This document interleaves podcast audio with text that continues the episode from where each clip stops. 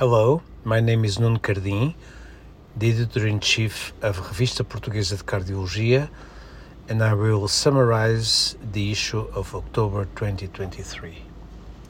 We start with a nice state of the art paper Polypill Use for the Prevention of Cardiovascular Disease, a position paper. We have three interesting uh, original articles the first one is cardioneuroablation for severe neurocardiogenic syncope. The second one, analysis of KLF7 and KLF5 transcription factor gene variants in coronary artery disease. And the third one, intracardiac echo, guided LA appendage occlusion, the path to independence.